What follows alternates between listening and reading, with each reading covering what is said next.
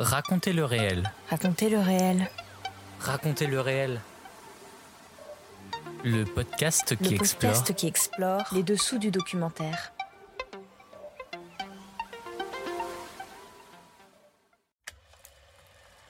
Hors série, Ciné TV et la production documentaire.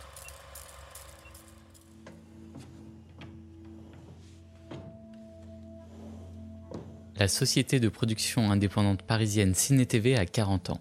40 ans durant lesquels elle a produit plus de 1000 heures de programmes pour la télévision, le plus souvent des sujets historiques, sociaux, politiques, culturels et éducatifs. À l'occasion de cet anniversaire, découvrez en trois épisodes ce qu'est la production Made in Ciné TV. Dans chaque épisode, nous abordons une thématique différente, l'art et la culture pour le premier, les sujets sociétaux et les droits de l'homme pour le second, et l'histoire pour le dernier. Dans ce premier épisode sur l'art, la réalisatrice Sandra Pogam et le monteur Alexandre Landreau nous parlent de leur dernier film, Edvard Munch, Un cri dans la nature, produit avec Ciné TV pour France Télévisions et le musée d'Orsay en 2022. Un documentaire qui revient sur l'œuvre puissante du peintre norvégien Edvard Munch, connu notamment pour Le Cri, réalisé en 1893, qui exprimait de façon obsessionnelle ses émotions les plus violentes face à la mort et à l'amour. Edvard Munch, Un cri dans la nature, un film réalisé par Sandra Pogam et produit par Ciné TV.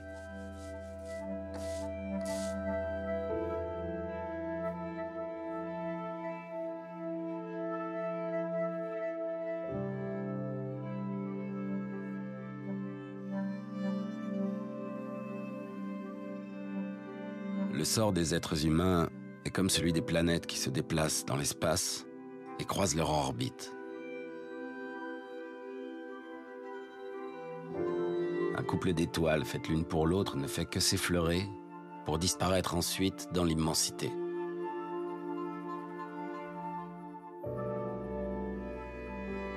Parmi les millions d'étoiles, il n'en existe que très peu dont les orbites entrent en collision pour ensuite se fondre l'une dans l'autre en une flamme fulgurante. Un homme rencontre rarement son idéal.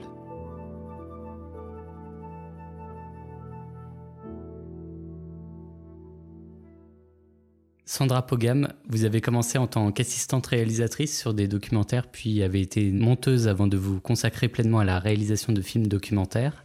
Tous vos films abordent l'art et la culture. Vous avez réalisé des films sur des musées et sur des artistes. Nous pouvons citer dans les plus récents Toulouse-Lautrec, Vivre et peindre à en mourir en 2019 pour France Télévisions, ou encore Léonard de Vinci, La manière moderne en 2019 pour Arte. Aujourd'hui, vous venez nous parler de votre dernier film. Qu'est-ce qui vous a poussé à faire ce film? Alors en fait, je connais, euh, je connais, enfin c'est un peintre que je fréquente depuis que je suis enfant, parce que j'ai eu la chance d'aller euh, en Norvège avec mes parents euh, petites, et donc j'ai beaucoup visité euh, les musées, et donc euh, je connais, enfin j'avais vu son œuvre, je la connaissais pas, mais je l'avais vue, donc elle m'avait déjà beaucoup marquée. Et il y a quelques années, alors je suis pas forte en date, mais euh, il y a 3-4 ans, euh, Ciné TV m'avait euh, contacté pour un projet en réalité virtuelle autour de l'art pour une collection pour Arte et euh, automatiquement j'avais proposé de faire une expérience en VR autour du cri de Munch en me disant ça va pas marcher parce que ce qu'on attend en VR c'est de rentrer dans le tableau. Et là j'avais construit quelque chose au contraire c'était sur la, projection de l'œuvre sur le sur le, regardeur spectateur. Et finalement ça a marché. Donc c'était très très bien mais j'ai eu très peur. Parce que pour moi Munch c'est un c'est un monstre en fait. Et euh, se confronter comme ça à des grands noms de la peinture et puis enfin c'est quelqu'un que j'admire depuis depuis longtemps. Et je pense que plus on admire euh, les artistes plus c'est difficile en fait de trouver la bonne euh, la bonne distance et le bon regard sur eux. Euh, et donc voilà on a on a eu cette euh, cette euh, collaboration. Donc ça s'appelait le cri de Scream en VR qui a eu pas mal de, de, de succès de de, récompenses dans des, dans des festivals de, réalité virtuelle. Et donc, quand euh, Laurence Miller a su qu'une euh, exposition euh, autour de l'œuvre de Munch se préparait au musée d'Orsay et qu'elle a proposé donc un, un documentaire, elle a, elle a pensé à moi pour le réaliser. Donc j'étais fort contente et fort impressionnée parce que bon, après avoir travaillé sur le cri, il fallait se replonger dans toute l'œuvre de, d'Edvard Munch. Et j'ai choisi un, axe qui me, enfin, qui je trouve correspond aussi aux préoccupations qu'on a aujourd'hui, euh, qui est le rapport euh, au paysage, à la nature, au grand cycle, et qui correspond évidemment euh, à son œuvre, puisqu'il peint une œuvre euh, assez cyclique et qu'il euh, l'ancre vraiment très fortement dans des paysages qui deviennent ses paysages mentaux. Munch, pour moi, c'est un artiste éponge, en fait. Il, euh, il est né, euh, enfin, il a commencé avec du naturalisme, de l'impressionnisme, du symbolisme, euh, et puis il a vu tout ce qui se passait autour de lui avec Gauguin, Van Gogh, et il a, il a pris tout ça pour peindre d'abord à la, manière d'eux, et ensuite il a inventé euh, sa propre, euh, sa propre euh, façon de, de, peindre. Et à chaque fois, il regardait ce qui se passait autour de lui. Après, quand il y a eu le fauvisme, le Die Brücke en Allemagne, les expressionnistes, enfin, il se nourrissait de tout ce qui se faisait, donc essentiellement voilà, en France et en Allemagne, pour l'intégrer à son œuvre. Et en fait, à chaque fois qu'il fait un, qui, transforme son œuvre. Il, fait une œuvre phare, enfin, il reprend une de ses œuvres phares, de ses œuvres obsessionnelles, et il fait un autoportrait. Pour moi, c'est vraiment un instant T, et c'est euh, montrer l'évolution du travail. Et comme on est quand même dans quelque chose de, enfin, le cycle, la vie, la mort, euh, l'amour, euh, qu'est-ce qu'il y a après la mort, et peut-être trouver quelque chose de consolant pour lui après la mort, puisqu'il a été marqué par la mort très très jeune et par la perte de sa mère, de sa sœur. Enfin, ça a été euh, difficile pour lui à surmonter. Je pense que l'idée que ça, n'est jamais fini, ça peut se transformer, paraît, apparaît dans son œuvre. Alexandre Landreau, vous êtes le monteur du film, vous avez travaillé sur plusieurs films documentaires axés eux aussi sur la culture et sur l'art. Comment s'est euh, donc déroulé votre collaboration? On sait que c'est toujours finalement une, alchimie à trouver entre le réalisateur et le monteur qui donne naissance au film. Comment s'est-elle déroulée entre vous? Bien. non, mais c'est toujours un peu. Euh, c'est la cuisine. Euh, donc, euh, Sandra arrive avec ses éléments de tournage, avec son ressenti, avec ses idées, avec ses envies, avec ses frustrations, parce qu'il y en a beaucoup des frustrations, des choses qui n'ont pas été faites, des choses qu'on qu'on aurait aimé faire, des choses réussies, des choses pas réussies, avec euh, ces tonnes et ces tonnes de documents, d'archives, parce que c'est une dingue d'archives, donc il y en a dans tous les sens, les chutis sont remplis de photos, donc il faut faire le tri de tout ça et euh, s'approprier au fur et à mesure et comprendre au fur et à mesure euh, quels sont les éléments les plus importants à mettre en avant. Et effectivement, l'image vivante filmée du tableau était euh, celle qui, euh, je dirais, nous a guidés dans la mesure où euh, l'entente et le, travail à deux, bah, c'est le travail pour le troisième, et le troisième, c'est le film. Et finalement, c'est au fur et à mesure, c'est lui qui nous tient par la main et qui nous amène sur son chemin. Voilà, je vais dire ça comme ça.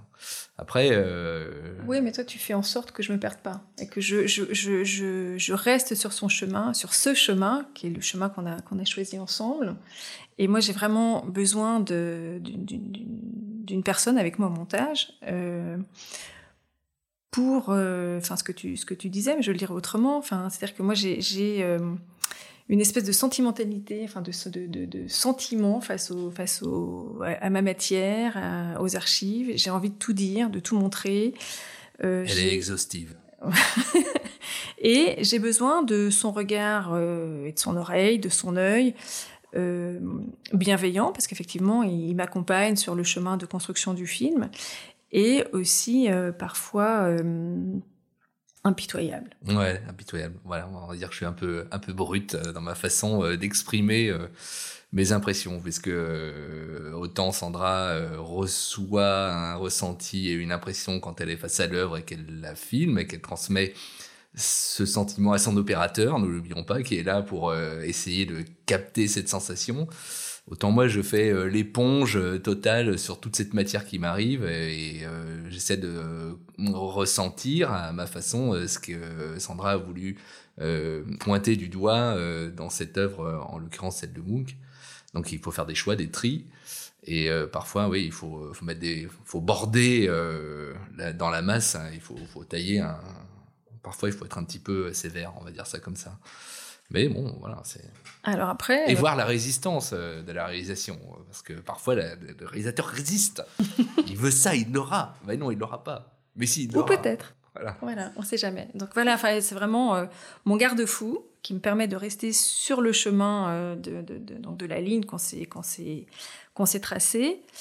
Et en même temps, j'essaye, je ne sais pas si j'y arrive, de, euh, de te laisser une liberté dans les choix euh, de, mise en image oui, on va dire que la répartition, ça, enfin, d'abord, ça part d'une discussion euh, euh, un peu conceptuelle du projet. on aimerait qu'il se passe ça, on aimerait raconter ça, on aimerait aller vers ça. Donc voilà, s'il y a une espèce d'image un peu dans les nuages du film qui se forme, et après on se confronte à la réalité de la matière présente.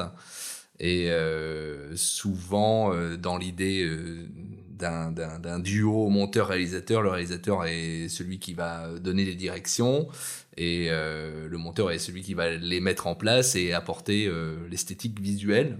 Alors parfois, c'est souvent le, réalisateur a son, son, son, mot à dire et sa direction, mais elle est déjà incluse dans le, dans le tournage et euh, l'image elle est déjà tournée. C'est pas moi qui ai la caméra. Moi, je utilise ce qu'on me donne.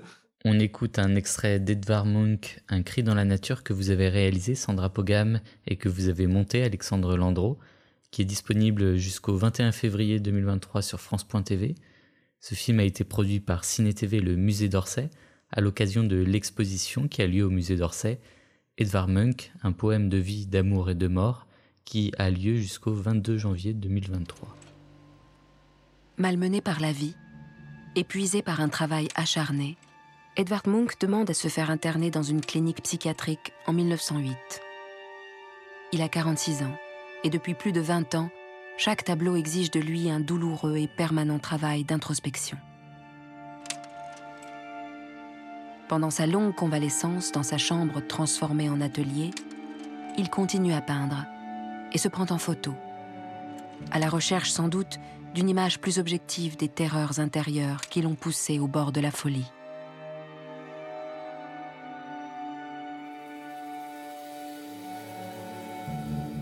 J'étais déjà un être malade en venant au monde. La neige froide recouvre mes racines. Le vent glacial a empêché mon arbre généalogique de croître. Le soleil brûlant de la vie ne brille pas sur cette jeune feuille verte.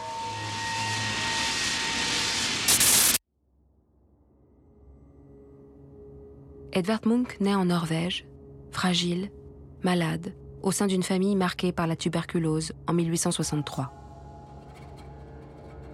Il n'a que 5 ans quand sa mère meurt, suivi dix ans plus tard de sa sœur aînée, Sophie. Laura, profondément mélancolique, sera internée à 20 ans dans un asile. Son frère Andreas mourra brutalement d'une pneumonie, un mois à peine après s'être marié. Lui-même gardera une santé fragile toute sa vie. Christian, son père, un médecin militaire, se réfugie à la mort de sa femme dans une piété exacerbée. Il fait régner à la maison une ambiance étouffante, où le moindre faux pas des enfants provoque ses colères, avec menace de châtiment divin. Comment, pour le jeune Edvard, échapper à cette atmosphère glacée, délétère, quand lui-même se pense condamné à mourir prochainement? À 16 ans, il entrevoit dans la peinture la possibilité d'un salut pour laisser exploser les émotions que son cœur froid, durci, ne peut encore exprimer. Mon seul espoir est devenu un escalier étroit, un escalier solitaire qui finalement pourrait m'offrir une ouverture lumineuse sur la vie.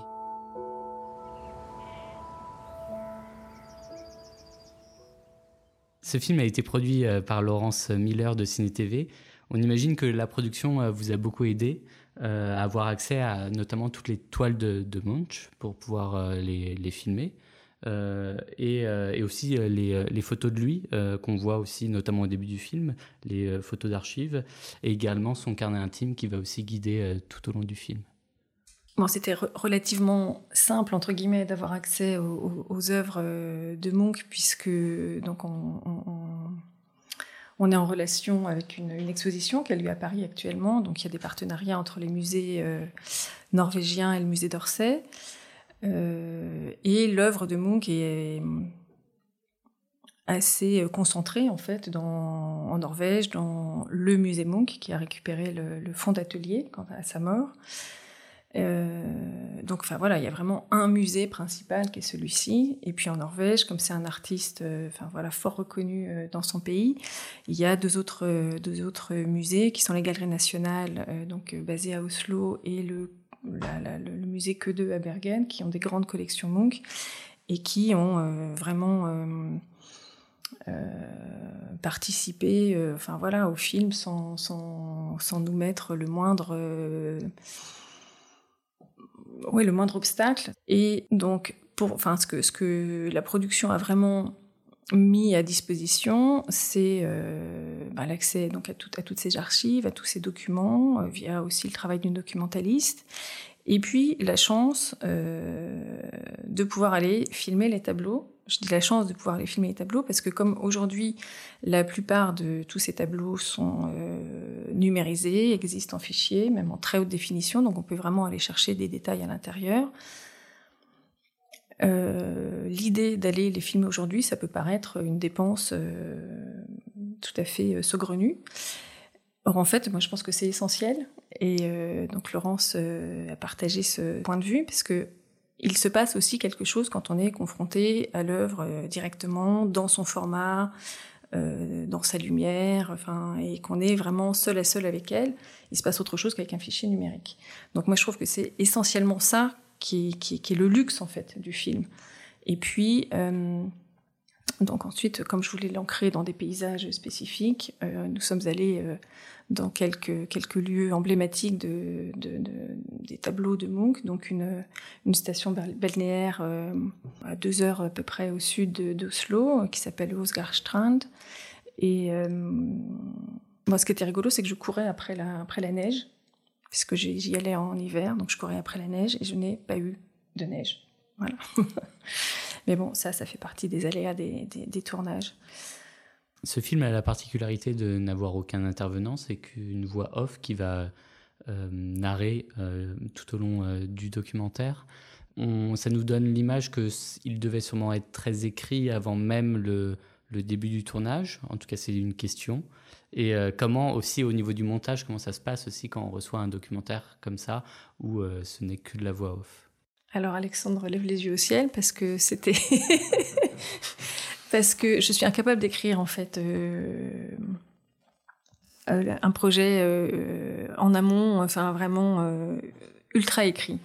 Donc j'ai une idée du parcours donc de, de, de, Munch, de ce vers quoi je veux aller. Donc on peut dire ce vers quoi je veux aller. Donc c'est quand même l'histoire d'un homme qui a une une, une, vie euh, très douloureuse, euh, marquée par euh, la mort, la maladie et des, des, des difficultés à vivre ses relations amoureuses, qui va réussir à transcender tout ça par l'art ou pas, et qui revient sans arrêt sur ses obsessions et sur, ses, sur ce qui lui fait mal pour essayer de le, de le transgresser et je voulais que le, film, se termine, puisque sur la fin de sa vie, euh, c'est plus lumineux, donc je voulais que ça se termine euh, sur la lumière et sur un cycle qui soit plus uniquement euh, le sien propre, mais sa psyché, mais qui soit un cycle dans lequel sa psyché s'inscrit, mais qui soit un cycle plus grand, qui est le cycle de la nature, qui était quelque chose qu'il portait. Après, tout ça se construit au montage. Donc j'écris au fur et à mesure. Mais voilà, c'est un, enfin, moi je trouve c'est un bien pour un mal, même si c'est extrêmement douloureux pour moi, parce qu'en fait, je passe mon temps à, écrire euh, gros, verbeux, à vouloir beaucoup d'images, et puis il faut qu'on réduise, qu'on réduise, qu'on réduise, qu'on réduise, pour arriver à l'essentiel. Et euh, bah, ce travail se, se, fait vraiment euh, dans la salle de montage. et l'écriture n'est pas quelque chose qui m'est tout à fait aisé. On ces écritures-là. C'est parce que c'est une écriture appliquée, dédiée, qui est donc qui doit dire ce qu'elle doit dire sans trop en dire et rester euh, accessible, facile et euh, articuler euh, les idées qui vont construire le chemin sur lequel on, va aller. Sachant que d'habitude, ou habituellement, effectivement, généralement, les documentaires sur la culture ou les autres, il y a toujours des intervenants, des gens qui nous expliquent des choses. Et précisent. on nous parle, et nous, au montage, on s'appuie sur ces paroles, sur ces discours et là, euh, c'est le défi, c'est la, forêt dense avec zéro chemin, zéro sentier, tout est à créer. Donc euh, on prend son petit coupe-coupe et puis euh, on essaie de, créer un chemin. Mais quel chemin? Puisque tous les chemins sont possibles, puisque personne ne nous a aiguillé avec une parole avant. Qu'est-ce que je vais dire dans tout ça? Je vais à gauche, à droite, au milieu. Et donc créer la narration uniquement sur la voix, c'est vraiment difficile. Je dirais ça comme ça et ben on, s'y est mis. On s'y est mis, voilà. Puis euh, c'était un choix en fait. Hein. C'était aussi un choix. Moi, je voulais, euh, je voulais pas qu'il y ait d'intervenants extérieurs euh, parce que je trouve que d'abord il y a une œuvre énorme. Il y a énormément de, tableaux, beaucoup d'écrits, beaucoup de carnets, beaucoup de dessins, beaucoup de photos, enfin beaucoup de matière. Et je pensais que en étant uniquement dans un seul type de narration et avec ces, peintures, euh, on serait euh, plus proche de lui en tant que créateur et euh, en tant, qu'être humain. Et que du coup, n'importe quel intervenant, aussi brillant et donnant des explications que je suis certainement moins incapable de, donner, en fait, nous, nous, éloignerait un peu de, cet acte créatif et de, l'image qui nous a livré. Enfin, les images étant ses, ses œuvres. Enfin, finissons sur euh, le son, la bande son du film. Le travail du son, euh, bon, le, musicien a fait un super boulot, il n'y a pas de, y a pas de souci là-dessus. Je pense qu'il a vraiment entendu et compris après nombreuses discussions avec la réalisation.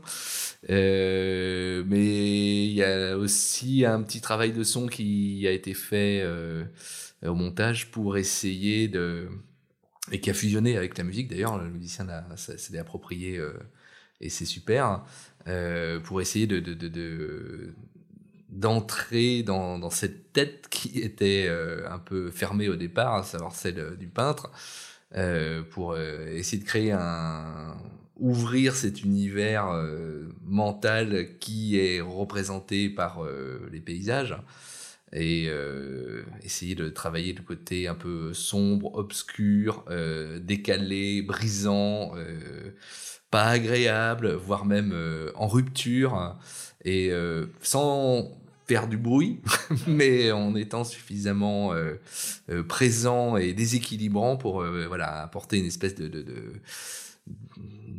de, une, vie voilà qui, qui, était bienvenue dans la mesure où comme on travaillait avec peu d'éléments un tableau c'est jamais qu'un tableau certes on voit mais c'est tout je dirais. Voilà c'était l'occasion d'apporter un une, essayer d'apporter une sensibilité un peu plus euh, marquée. Et la musique est venue euh, compléter, euh, enrichir, s'engager sur sur ce sur ce sur cet aspect-là. Bah, la musique, on voulait, enfin moi je voulais, et c'est effectivement Alexandre qui l'a qui l'a qui l'a mis en place. faire des des, des, des, des, ruptures, en fait, je voulais un son qui soit presque du silence un silence intérieur, comme quand on rentre dans une, dans une chambre euh, sourde et où on est euh, happé comme ça. Bon, ce qui est impossible à rendre euh, dans un documentaire pour la télévision, évidemment. Mais donc voilà, c'est des moments comme ça de, de silence prenant et des moments où le son serait presque insupportable parce qu'il est, il est souvent au bord de, de, de, la folie, de la rupture.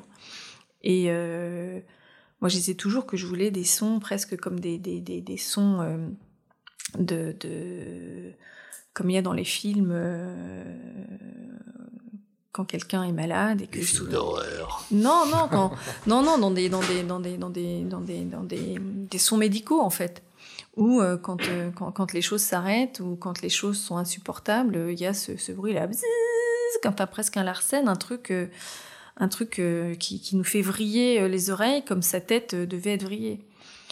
Bon c'est pas possible à faire ce- cette opposition silence presque silence absolu voire plus qu'absolu son. Donc on a du son tout le temps. Mais on a réussi avec Siegfried Canto donc c'est le nom du musicien à à faire aussi euh, qu'il y ait des, des thématiques euh, avec euh, des petits sons euh, musicales. Enfin voilà, on a vraiment un thème sur la mort, un thème sur l'amour, un thème sur...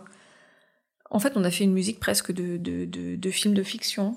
Quand, quand lui, il pense qu'il est, qu'il avance dans sa, dans, sa création, quand il pense qu'il pourrait aller plus loin, ou quand, au contraire, il est stoppé euh, net par, euh, par ses émotions ou par euh, les événements de la vie. Nous l'avons dit tout à l'heure, il n'y a pas d'intervenant dans ce film, mais il y a quand même deux voix différentes. Euh, Est-ce que vous pouvez nous les présenter et nous expliquer comment vous avez choisi ces voix peut-être? Donc une voix, une voix masculine qui incarne euh, euh, Munch, donc qui lit en fait les, les textes euh, écrits, les séparés de Warmunch. Euh, donc ça, c'était la voix la plus difficile à trouver, euh, puisque je voulais une voix... euh, euh, bon, c'est quelqu'un qui a beaucoup bu, beaucoup fumé, donc je voulais une voix un peu, un peu éraillée. Je voulais une voix grave, donc pas, pas trop vieille, même s'il a vécu relativement vieux. hein, il est mort à 77 ans, en 1944.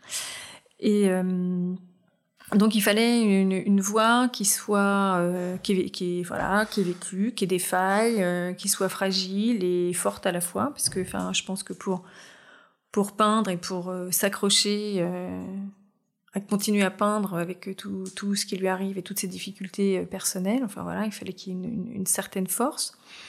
Et donc, bah voilà, j'ai choisi la voix de Clément Bresson de la Comédie Française, et je trouve qu'elle apporte, euh, qu'elle apporte justement ce petit grain de, de- de folie. Oui, puis c'est bien que ce soit une voix euh, plutôt euh, jeune, là où on pourrait s'attendre à euh, voilà le récit d'une personne qui a beaucoup d'expérience et qui m'a parlé comme ça. Donc c'était bien que ce soit justement euh, quelqu'un un peu plus décalé et euh, un peu plus proche du temps dans lequel on commence le film, à savoir euh, la quarantaine, quoi. Ouais, je trouve ça. Oui, oui. C'est plutôt, plutôt chouette. Alors qu'évidemment, on pourrait se dire, Munch, voilà, euh, le peintre, euh, presque devenu académique. On pourrait s'attendre à quelque chose de plus, euh, voilà, de plus posé, de plus bourgeois, d'une certaine façon. Non, c'est bien d'avoir joué de cartes. Ouais, enfin voilà, du coup, ça y aurait pas trop. Enfin, bien que ce soit un comédien, évidemment, de, la comédie française, c'est quand beaucoup de métiers techniques. Enfin, je trouve qu'on sent pas trop la technique. Sinon, pour la voix du commentaire, alors, je, ça fait plusieurs films où Léonie Simaga me prête sa voix. Et euh, j'en suis fort ravie. Parce que euh, elle a une, une, justesse euh, dans son intonation. Elle a une capacité à mettre en relief certains mots et elle a une, une, une- douceur. Enfin, je sais pas, elle, elle, enfin, elle nous accompagne dans les récits. Enfin, moi, quand je l'entends, j'oublie que c'est moi qui ai écrit le texte. Et pour finir, euh, Sandra Pogam, est-ce que vous avez potentiellement une anecdote de tournage? Alors, j'ai pas une anecdote à proprement parler. Enfin, la seule que j'ai, c'était la quête de la neige que j'ai pas trouvée. Enfin, j'ai trouvé sur la fin, mais pas, pas tant que ça. Mais j'ai une, euh, j'ai, enfin, tous les films sur l'art, c'est des moments forts parce qu'on est seul face, face au tableau. Là, j'ai eu une, une émotion, euh, j'en ai presque encore la chair de poule. Euh, je suis arrivée euh, aux Galeries nationales d'Oslo. Euh, je sais qu'ils ont une des cinq versions peintes de, de, de du cri.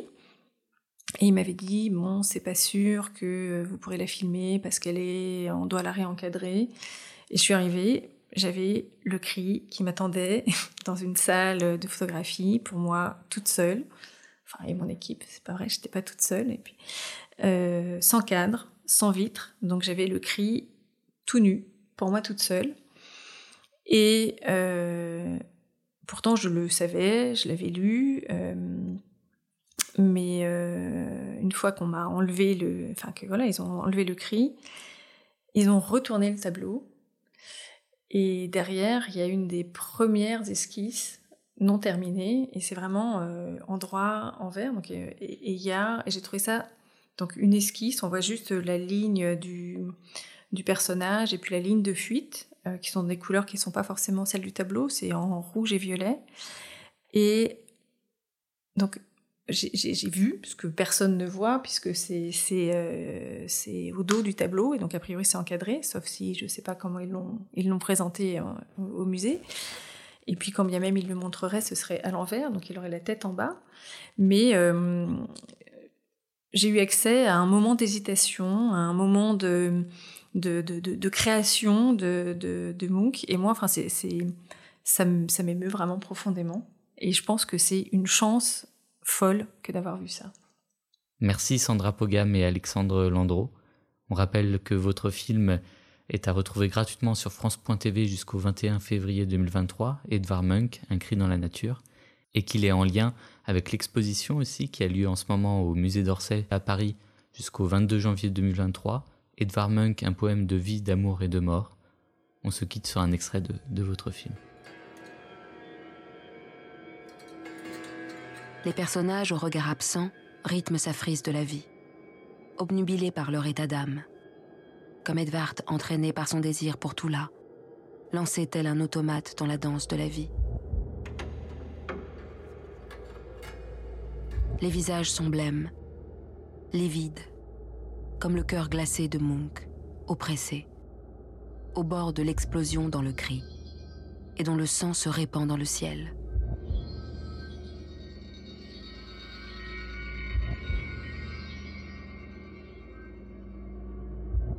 Est-ce parce que la figure est solitaire que le cri deviendra rapidement le symbole universel de l'angoisse existentielle?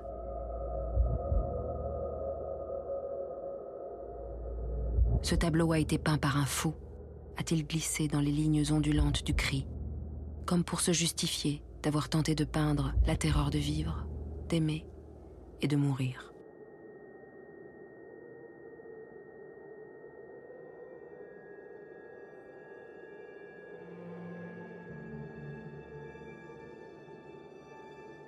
Ma peinture est en réalité un examen de conscience et une tentative pour comprendre mes rapports avec l'existence. Elle est donc en fait une forme d'égoïsme, mais j'espère toujours que je pourrai, grâce à elle, aider les autres à y voir clair.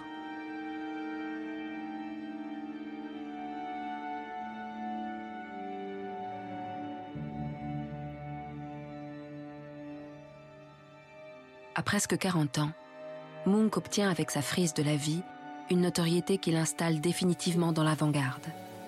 Il lui offrira bientôt une place de choix sur les scènes artistiques allemandes et scandinaves.